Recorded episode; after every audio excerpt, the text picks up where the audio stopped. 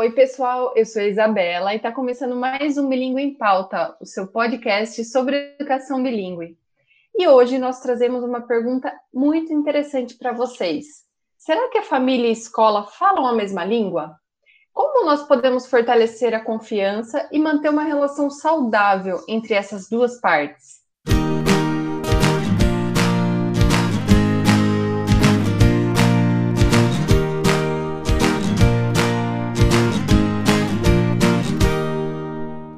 Bom, acho que nós não precisamos falar que é muito importante que escolas criem um vínculo genuíno e formem de fato uma relação de parceria, né, com os alunos e seus familiares. E essa é a base para ter uma boa relação entre as partes e conquistar a confiança mútua, né? E, e nós vemos que isso é refletido de várias maneiras dentro do contexto escolar e é sobre isso que nós vamos falar nesse episódio. Então, para fazer esse bate-papo, nós contamos com a presença da Priscila Lucena, que é especialista em metodologia do ensino de língua inglesa e pós-graduanda em educação bilíngue, e ela também é coordenadora do departamento acadêmico da IU. E também contamos com a presença da Ana Beatriz Vieira, que é redatora da Central Pedagógica da IU Bilingue. Ela é professora há mais de 13 anos, formada em pedagogia, atuou como professora de educação infantil em escolas e programas bilíngues.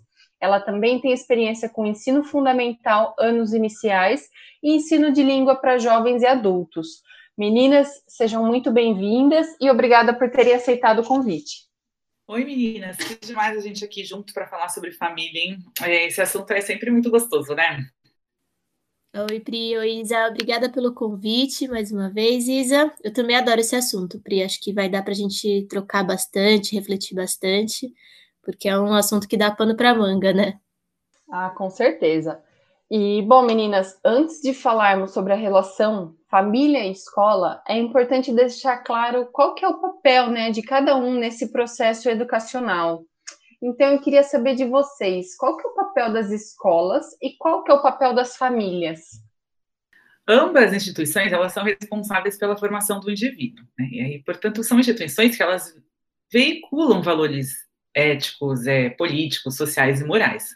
Não é isso, Bia? Você concorda comigo até aqui? Concordo, Pri, assina embaixo.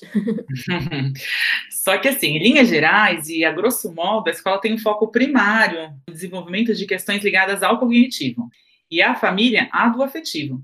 Isso significa dizer que na escola não existe afetividade? Não, de forma nenhuma. Mas é que a gente sabe que os elos das relações que a gente constrói na escola e na família são completamente diferentes. E é com a família que a criança tem o acesso primário a algumas linguagens de interpretação da realidade e de socialização, né? O ambiente familiar tem extrema importância no desenvolvimento da criança e ajuda na construção de parte da sua identidade. Ai, meu Deus, eu queria dar uma resposta mais curta, mas eu já estou aqui falando muito. É que é uma pergunta que demanda uma resposta mais cuidadosa. E, assim, é, ela é muito complexa, né? E, mas vamos lá, vamos continuar. A família introduz o um mundo para a criança e a criança para o mundo. E aí as primeiras concepções de mundo nascem daí.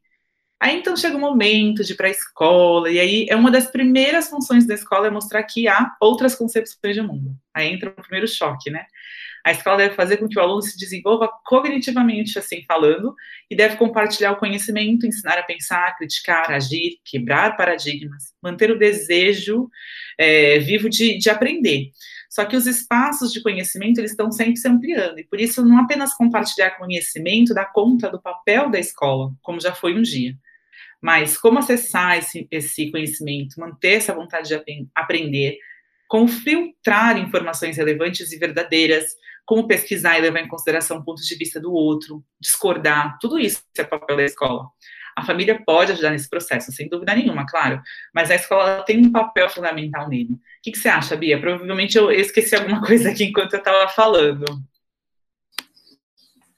Acho que foi bem completo, assim, acho que você trouxe aí o que mais diferencia mesmo uma da outra. É, mas me veio à cabeça também esse papel da escola na interação social, né? É, explicando assim um pouco mais que mesmo para quem tem irmão, é, tem muitos irmãos ou tem contato com os primos, né? As crianças que têm já contato com outras crianças é, com uma certa frequência é, em, em qualquer desses espaços na família ou de repente uma aula de balé, alguma coisa assim, É, mas mesmo para essas crianças, a escola é um espaço em que aparecem novos desafios, né? Tem uma nova rotina, a atenção é mais dividida, o, o adulto de referência é outro, né? É, tem interações, é, interação com outras crianças em contextos que não vão aparecer em casa ou na casa de, de um primo, né? Na casa de um outro familiar. É, e esse é um dos papéis da escola também, né? Proporcionar essas interações, esse outro tipo de interação. É sim, Bia, é isso que você está falando, né? O nome disso é socialização secundária. E na família ela acontece a socialização primária. Olha só que interessante isso, né, meninas? E como que uma escola pode manter uma relação de escuta, respeito e troca contínua sobre as práticas sociais adotadas com as famílias? Vou nessa, Pri. É, a gente deu uma pincelada nesse assunto na última vez que eu tive aqui, né, no, no, último podcast, e é como eu comentei, desde antes da matrícula, naquela primeira visita à escola, de apresentação, do espaço e tal, é importante que a escola seja bem clara em relação a como trabalha, o que espera das crianças, como é a rotina, tudo isso. É, eu acredito que esse início da relação é bem importante. É, por isso também é importante que a pessoa que faz essa apresentação esteja aberta a ouvir perguntas, né? E segura para responder o que aparecer de dúvida. É, a Pri já apresentou bastante escola, né, Pri? É, acho que ela pode até trazer um pouco para a gente do que ela já viu, do que ela viveu aí nessa experiência. Ah, claro que posso, sempre. Mas vou deixar você falar um pouquinho, porque aí depois eu, eu trago um pouco da minha experiência sobre isso. Tá, acho que vai ser é, bem interessante ver esse outro ponto de vista, sim. É, mas continuando, então, é, com a criança já matriculada, né, passado esse processo, foi apresentado tal, escolheram a escola é, durante o ano letivo, a escola tem algumas ferramentas que vão auxiliar nessa comunicação. É, então, agenda, tanto virtuais quanto físicas, é, podem ser usadas para informar sobre projetos, sobre rotina, não só conflitos e ocorrências, sabe? É, não ser só para mandar assim, ah, hoje o fulano é, se machucou, hoje a criança teve X conflito, né? É, contextualizar pedidos também é bem importante. É bem comum a gente fazer pedidos para casa, mas então você pediu uma foto, um objeto, né, para a criança trazer, é, para que que vai ser usado?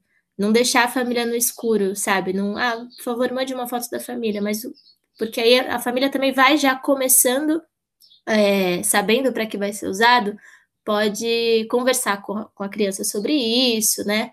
Enfim, já começar esse trabalho em casa mesmo e ter essa ligação do que vai ser feito na escola com com o espaço ali da, da família dentro de casa. É, as redes sociais também têm sido muito usadas né, pelas escolas para se comunicar com as famílias. Eu acredito, inclusive, que seja uma prática muito comum é, quando estiver ali procurando uma, uma escola para criança, é, checar as redes sociais da escola antes de marcar uma visita até. E é um jeito legal de ver como que a criança, as, é, a criança fica ali na escola, como que as propostas são feitas. É, eu acho que é um jeito bem legal de, de acompanhar isso, mesmo antes da criança estar matriculada. É, as reuniões de família, os eventos da escola, é, propostas que incluam a família e gerem essa aproximação, né? Então, levar e trazer brinquedo, objetos da escola para casa e vice-versa. É, convidar familiares para momentos da rotina, para o momento inicial do dia, de repente, um café da manhã, alguma coisa assim. É, e ter a família como parceira, como você comentou lá no começo, né, Isa? É, tem que lembrar que a gente tem objetivos que, que nos aproximam, é, nos aproximam muito, que são o bem-estar e o sucesso das crianças. É isso mesmo, Bia. Todas essas estratégias, elas favorecem a troca. E sobre a apresentação da escola, né, que a gente falou é, no começo da sua fala, é, tem até um artigo sobre isso que eu acabei escrevendo, como esse primeiro contato é importante e o que a gente pode fazer para torná-lo sempre muito transparente, já no e desculpa, já nos conectarmos com as famílias. É, a apresentação da escola ela pode ser encantadora, mas ela precisa ser honesta. Isso é muito importante porque só isso já diminui e muito alguns conflitos que a família possa vir a ter com a escola. Gosto muito de trazer a palavra conflito, porque quando a gente fala desse assunto, é, historicamente falando, a relação da, da, da, família e escola, ela sempre foi é, marcada pelo conflito, ela sempre será. E por conflito, aqui eu vou usar a definição do Jesus Jales, que ele fala que é um processo intrínseco da vida, ou seja, se há vida, há conflito. E que, se encarado de modo positivo, pode ser um fator de desenvolvimento. E nesse processo há uma incompatibilidade de ideias, e é nessa incompatibilidade que as pessoas e grupos se afirmam ou se percebem. Então, olha isso que interessante. Quando há uma incompatibilidade de ideia entre família e escola, é aí que essa relação precisa de mais escuta e troca para que a confiança se construa. Eu desvirtuei um pouco, gente, mas é que assim, sempre acho importante trazer isso quando a gente fala da troca entre família e escola, porque algumas escolas tendem a evitar o conflito, mantendo a família é, longe da, da escola, é, o mínimo possível, desculpa, o máximo possível fora da escola, né? Isso é muito ruim porque a escola não se autoriza nessa relação. Então, ou seja, ela não constrói essa autoridade na educação não mostra, né, para que, que ela veio ali, quando ela mantém a família afastada. Então, eu disse, veja só, eu disse autoridade e não autoritarismo, coisas completamente diferentes. Então, quando a gente estabelece uma parceria aí com a família, a escola mostra todo o seu saber, sua capacidade em atuar e ajudar no desenvolvimento dos alunos. E eu queria aproveitar, Pri, que você está mencionando aí essa questão de, de distância, né, um pouco entre família e escola, e eu acho que isso costuma ser até mais comum do que a gente imagina, né? É, o fato de famílias não estarem muito próximas mesmo da escola. Então, de que maneira né, que essa instituição poderia estreitar essa relação? Vocês poderiam dar algumas ideias de ações que a escola pode fazer no intuito de aproximar a família dela? Olha a pergunta de um milhão de reais aí, Bia. Você quer começar? Valendo! Vai ter prêmio, vai ter prêmio. É, olha, nas minhas experiências com a escola, eu já passei por algumas situações assim, em que eu sentia a família um pouco distante, e é bem difícil saber como abordar. É, e eu confesso também que já aconteceu de eu demorar para notar esse distanciamento por não estar atenta a isso, sabe? É, então eu volto a bater na tecla de como é importante que esses canais de comunicação estejam bem estabelecidos desde o começo, né? Para não ter esse desconforto, essa dúvida. É, porque aí a gente já identifica também com mais facilidade se alguma coisa naquela relação está precisando de mais atenção, sabe? É, até porque se não estar próxima, vai variar.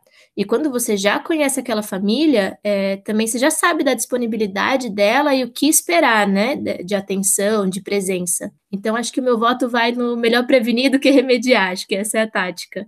Mas a gente sabe que isso nem sempre é possível. Então, Pri, dá umas dicas aí para não desesperar quem, quem já começou no letivo.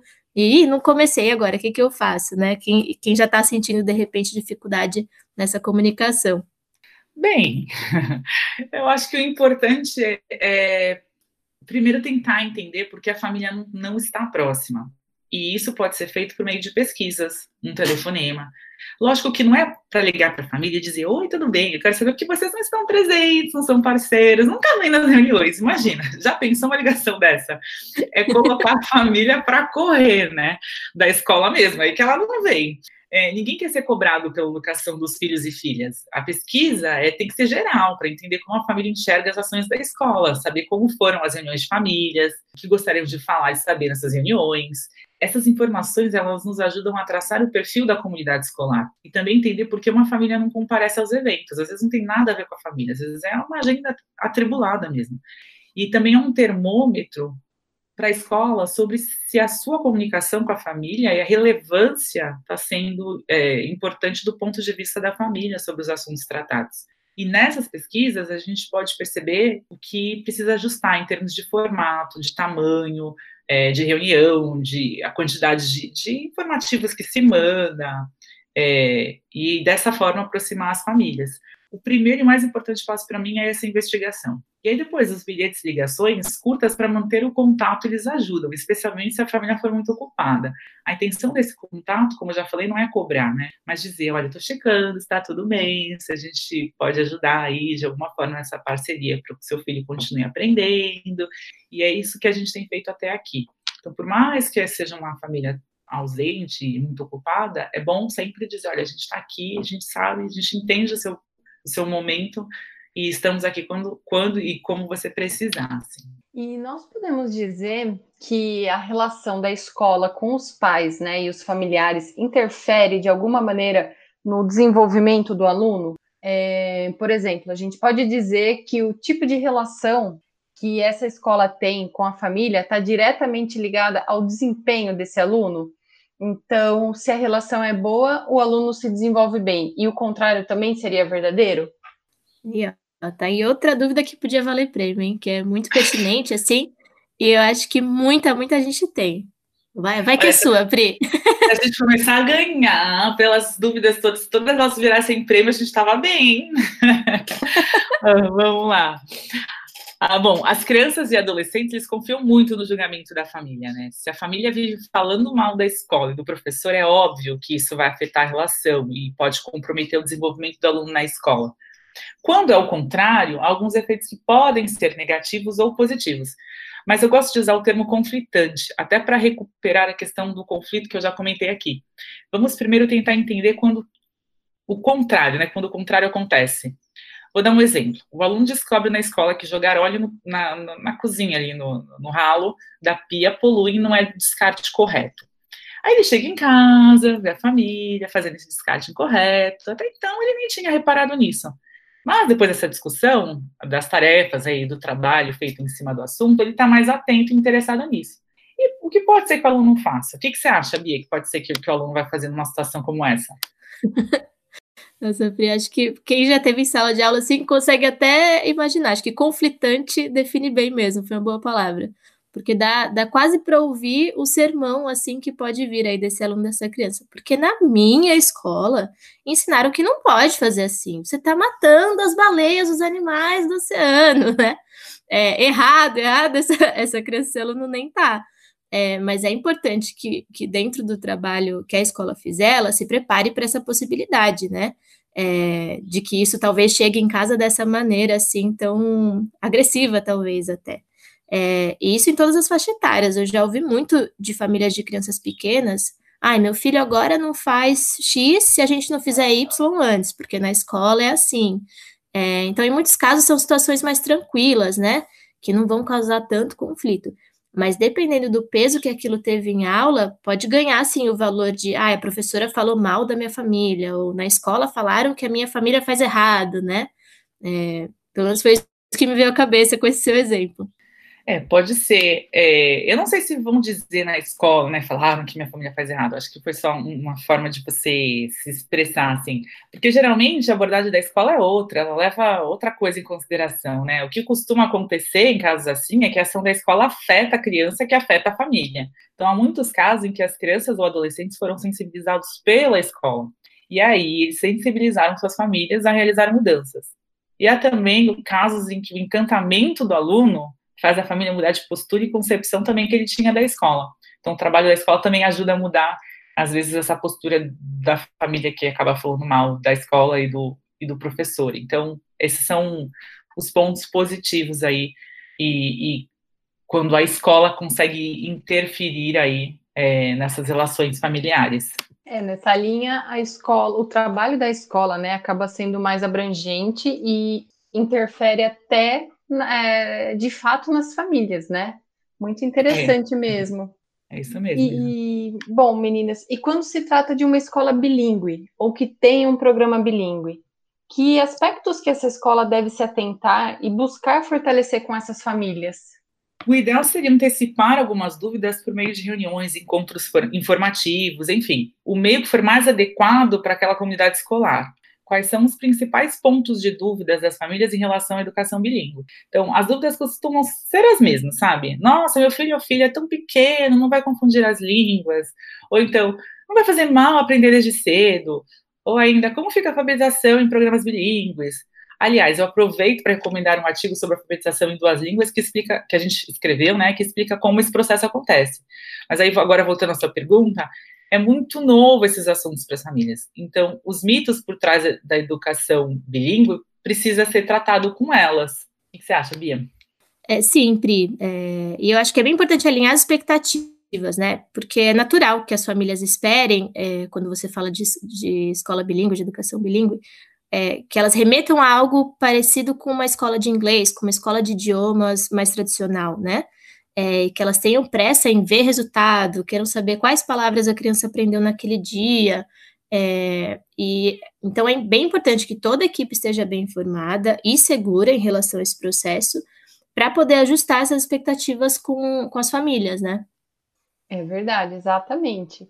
E agora eu queria trazer também, abordar um outro assunto que talvez seja um pouco mais sensível por conta do momento, né? É, pensando nesse modelo de ensino híbrido, que é tão comum nos dias atuais, as famílias e as escolas elas devem tomar algum cuidado especial para manter essa relação saudável? Ah, sim, a comunicação tem que ser mais objetiva, mais frequente, por mais meios. Digo isso porque nem sempre o recado que vai pelo aplicativo da escola tem se mostrado efetivo. Então, há momentos em que o vídeo terá mais efeito, um áudio, um artigo, do que aquele comunicado ali, né, que a escola sempre acaba se atendo a ele. Então, assim, a comunicação escolar, ela ainda tende a ser da mesma forma. Os recados e comunicados pontuais, alguns são impessoais, e quando eles podem até ser mais acolhedores, sabe? As reuniões agora, elas podem ser virtuais também, que eu acho que são um ponto positivo, né? Mas acho que a frequência da troca entre a família, a comunicação com a família tem que ser maior e tem que ter uma dedicação aí, um investimento maior na qualidade do que se diz e como se diz também. Não que as escolas não cuidassem, mas assim, é, essa questão de mudar os formatos e, e é uma coisa que precisa ser repensada, eu acho, entre a comunicação escolar. É verdade, Pri. É, e até porque, assim, nesse novo formato, né, tá tudo novo. É, e assim, não tem mais aquele olho no olho da entrada, né? Aquela que você vê a pessoa todos os dias, é, na entrada e na saída da escola, aquela convivência que era diária. Então, acho que garantir essa frequência de contato, mesmo online, pode ajudar, sim, a, a melhorar essa relação. E falando agora sobre as famílias. É, vocês acham que elas procuram matricular seus filhos em escolas que têm sinergia com suas crenças sociais ou elas acabam levando outros critérios em consideração né, na hora de fazer essa escolha? Eu pergunto isso porque, por exemplo, caso os pais não se identifiquem né, com os conceitos adotados pela escola, isso poderia afetar de alguma forma essa relação entre a escola e a família? Bem, as duas situações, né? É, há quem procure a escola pelo projeto político-pedagógico dela, pelos valores e pela missão, e há quem procure também, porque foi indicado, porque alguém que a família confia, admira, colocou o filho ou a filha lá. Só que, assim, nesses casos, pode ser que os conflitos aconteçam, porque nesse meio do caminho, a família descobre que os valores são completamente diferentes. Por isso é sempre muito importante, crucial, a escola aprender é, desculpa, a escola apresentar os valores, né? O projeto pedagógico e sua missão no primeiro contato com a família. Porque aí ela tenta minimizar os efeitos negativos de uma escolha que foi pautada não pelo que a escola oferece, mas pela influência da amizade ou respeito pela opinião de outra família. E meninas, é, agora nós estamos chegando ao fim, né? Uma pena. E antes da gente finalizar, eu queria abrir um espaço para vocês deixarem uma mensagem final sobre esse assunto. É, o título desse podcast que a gente gravou hoje é Família e Escola Falam a Mesma Língua. É isso, né? É isso que você, isso comentou mesmo. lá no. E tá. Então. Perfeito, Pri. E eu fiquei pensando sobre esse título quando você disse lá no comecinho, né? Eu não, eu não acho que a família e a escola falam inicialmente a mesma língua. Eu acho que quando iniciam a relação, elas falam línguas diferentes. Mas com um trabalho bem estruturado, um planejamento por parte da escola, elas passam a se comunicar. E usando essa metáfora da língua, que eu particularmente adorei, porque diz da minha área, né? Nem todo mundo vai estar com o mesmo nível de proficiência nessa relação. Então, alguns serão iniciantes, outros fluentes e seguros, mas é no dia a dia mesmo, sabe? No contato entre elas que elas vão falar a mesma língua. Então, afinal, é usando, né, e praticando e agindo que a gente aprende uma nova língua, não é mesmo? Ai, adorei, Pri. Adorei a, a relação que, que você fez com o título e tudo. E eu arrisco dizer ainda que mais do que falar a mesma língua, eles vão aprendendo a língua que o outro fala, né? Vão se escutando, entendendo as necessidades, os jeitos diferentes, é, vão se alinhando e, e, conseguindo se comunicar, como você disse. É, é, porque é isso, né? Tá todo mundo dando o seu melhor ali, buscando o que é melhor para a criança, para o aluno. Acho que isso que é o mais importante de, de toda essa conversa aí que a gente teve. Perfeito, meninas. E eu até arrisco dizer aqui que, apesar das dificuldades né, de aprender a se falar uma nova língua, com a consistência, né? No final das contas, todo mundo aí vai conseguir se entender bem, né? É isso aí. E, sim, isso mesmo. Legal, meninas. Olha, foi um imenso prazer conversar com vocês sobre isso. É, vocês são sempre muito bem-vindas aqui e eu agradeço muito pela participação de vocês. Ah, obrigada a vocês pela conversa e pelo tempo que a gente compartilhou aqui. Sim, obrigada mais uma vez, meninas. Foi muito gostoso. Sempre bom conversar sobre essas coisas. E você gostou? Acompanhe nossos próximos episódios do Bilingue em Pauta e mergulhe nesse universo da educação junto com a gente. Cada episódio, um assunto novo e sempre com convidados que têm muita bagagem no setor. Até o próximo!